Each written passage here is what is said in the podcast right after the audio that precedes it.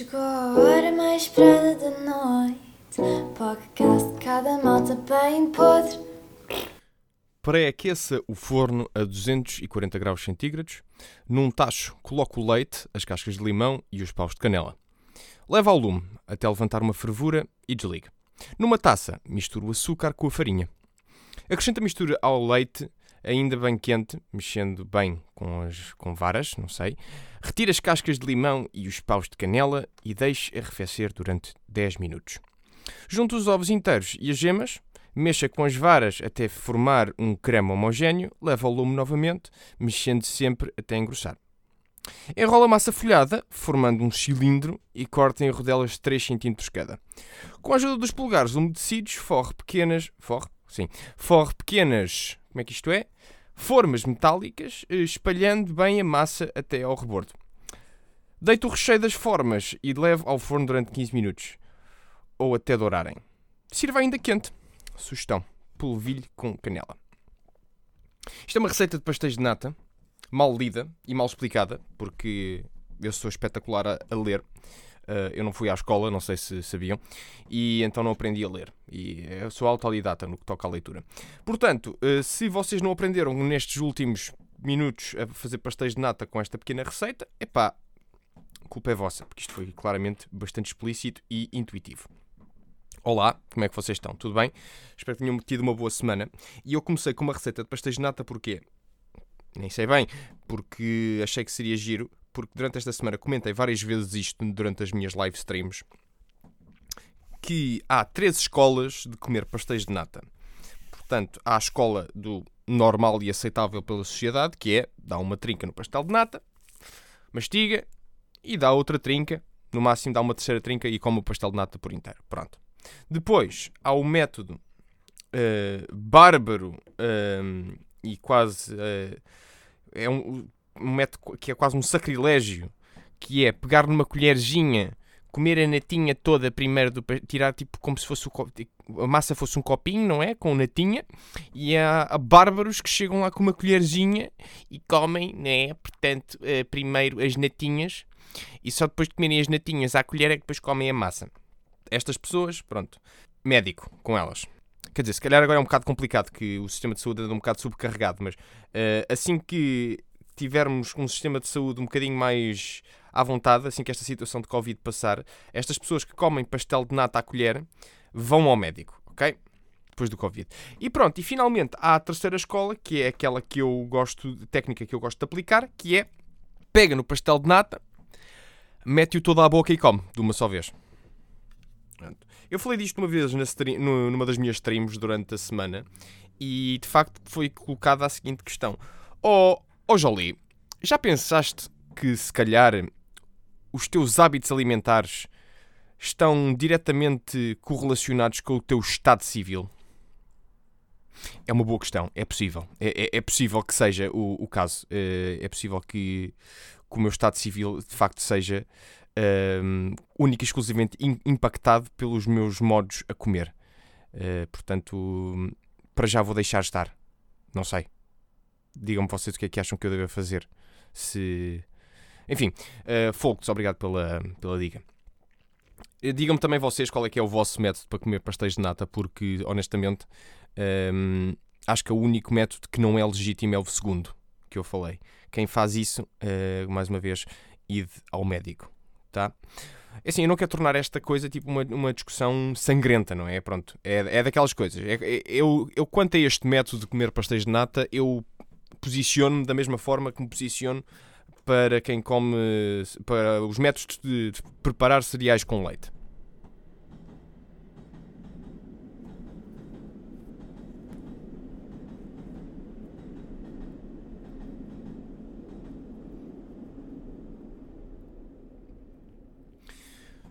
E este tópico já foi abordado aqui, que é.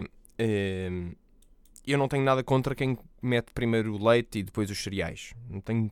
Essas pessoas que o fazem, façam-no à vontade. Mas reconheçam que estão erradas. Está bem? Podem fazê-lo à vontade. Reconheçam é só que estão erradas. Está bem? Não se ponham no, peito inchado a dizer ai não, não, que este é o método. Não é. O método certo é primeiro os cereais e depois o leite. Vocês podem pôr o vosso leitinho primeiro, aquecê-lo e fazer essas javardices todas que vocês fazem primeiro antes de pôr os cereais. Ponto primeiro o leite. Mas reconheçam só que estão errados. Está bem? É só isto.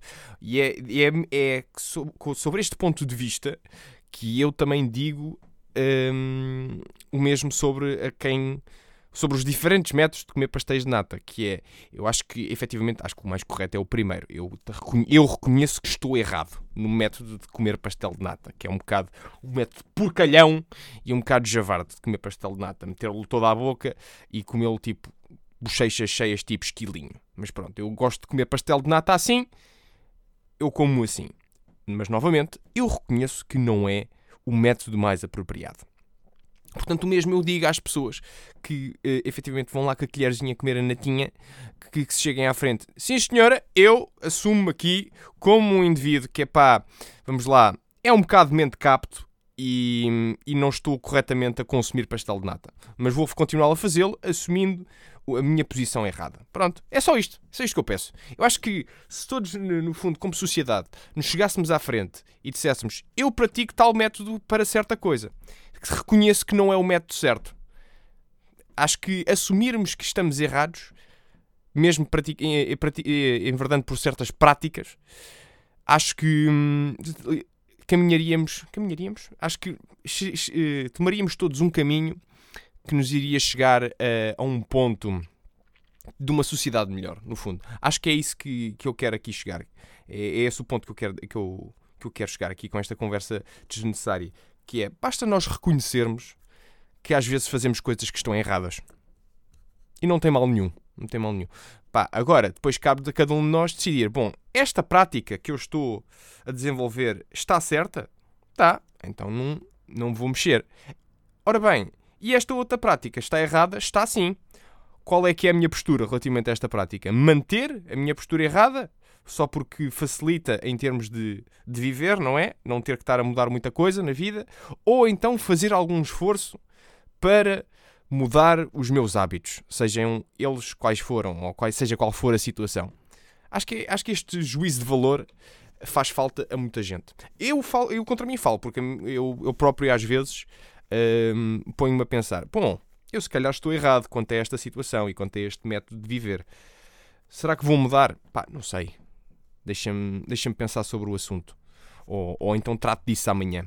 Geralmente é o trato disso amanhã, é, é o que eu costumo fazer. É o, é, eu trato disso amanhã. Eu agora estou aqui bem, no meu cantinho.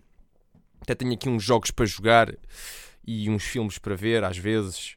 E, e pornografia para consumir. Um, e, e livros para ler. Portanto, vamos ver. Vamos ver. Falando em jogos por jogar, deixem-me dizer-vos que esta semana experimentei fazer uma coisa. Esta semana não, foi tipo uma hora antes de gravar este podcast. Voltei a fazer uma coisa que já não fazia há algum tempo. À vontade há mais de um mês. Que era uh, jogar League of Legends. Uh, já, já, já fui tomar banho para pa me lavar porque senti-me sujo depois, de, depois do jogo de League of Legends. Porque. Uh, e, e a CP bem sabe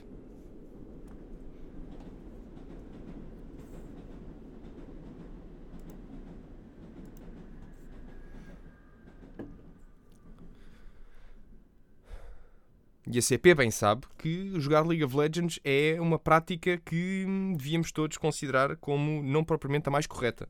Uh, faz mal uh, ao fígado, segundo ouvi dizer. Faz mal ao fígado jogar League of Legends. E também à, à sanidade mental. São essas a grande parte de, as duas razões mais fortes que por vezes me levam um, a, jogar, a, a deixar de jogar League of Legends. Mas tal como bêbado que tem uma recaída, de vez em quando lá volto de vez em quando para experimentar. Eu disse de vez em quando duas vezes. Não faz mal, segue jogo, sou Algés. Um, mas, portanto, fiz um jogo uh, antes de vir gravar este episódio, porque durante este, este fim de semana foi o final do, do Campeonato do Mundo de League of Legends e a Riot lançou conteúdo novo, nomeadamente um, anunciou um jogo RPG que vai lançar para o ano e lançou um novo videoclipe da, da banda digital que eles têm, que é a SQDA, e hum, isso deixou-me com um ligeiro, uma ligeira comichão hum, se calhar eu voltava só, só, só para experimentar, só um bocadinho, só um bocadinho de nada. Deixa cá ver se, se eu pego nisto outra vez, só para ver se, se vale a pena.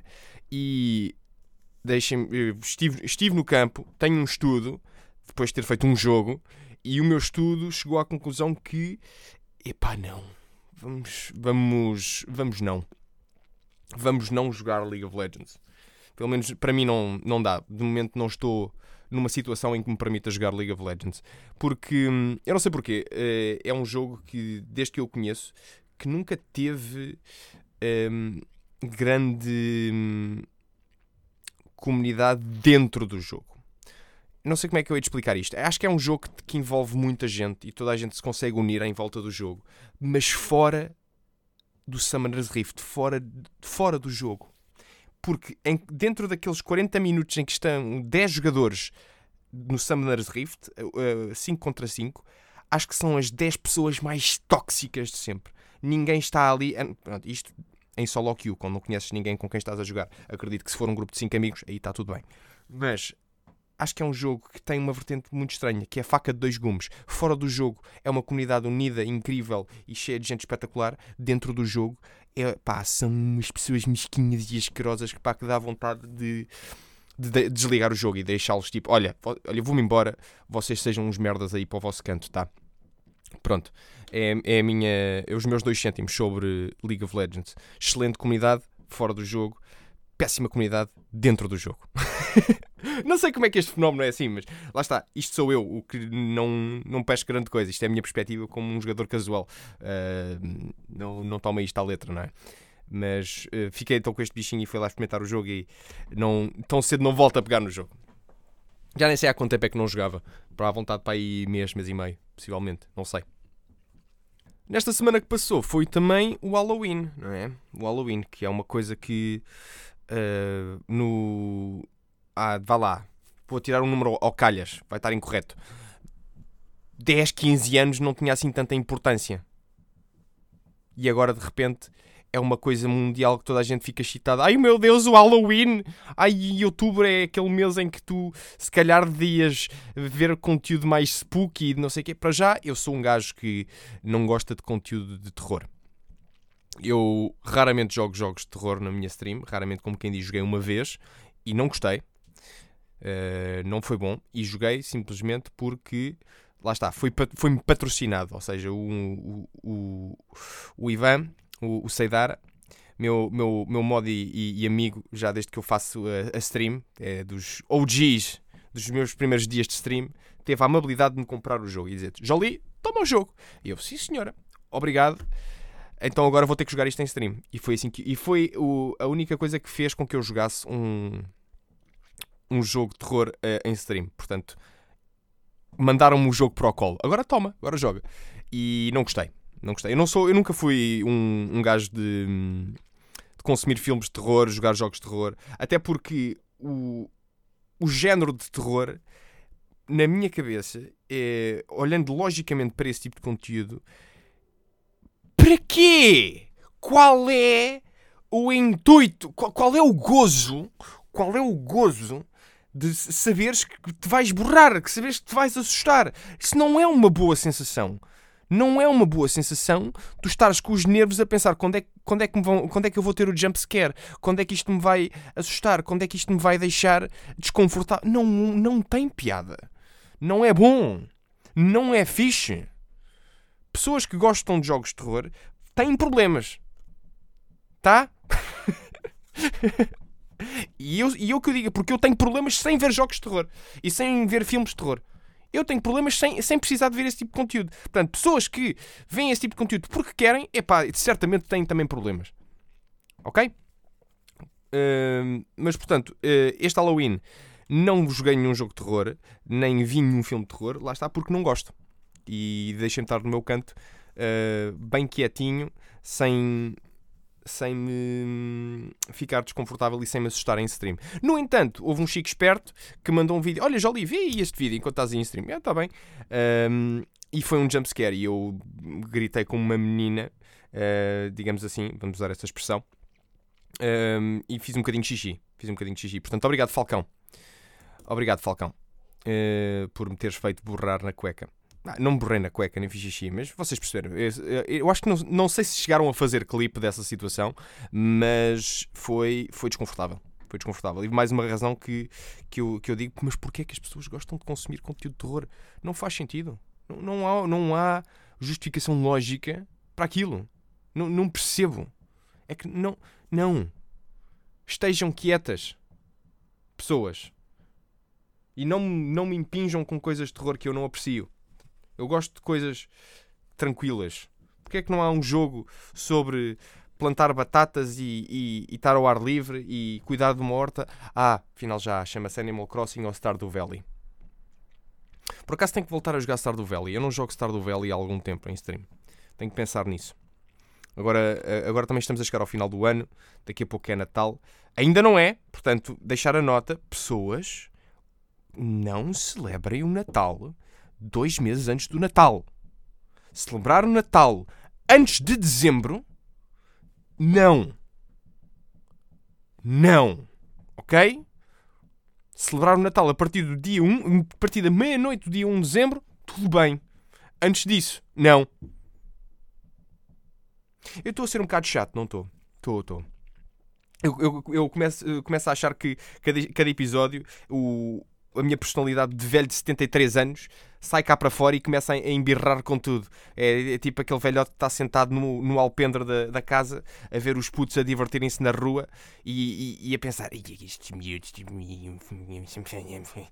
os miúdos mandam, mandam a bola para cima do quintal e, e, e get off my lawn. É, é, é isso que eu, que eu me tenho sentido assim nos últimos tempos.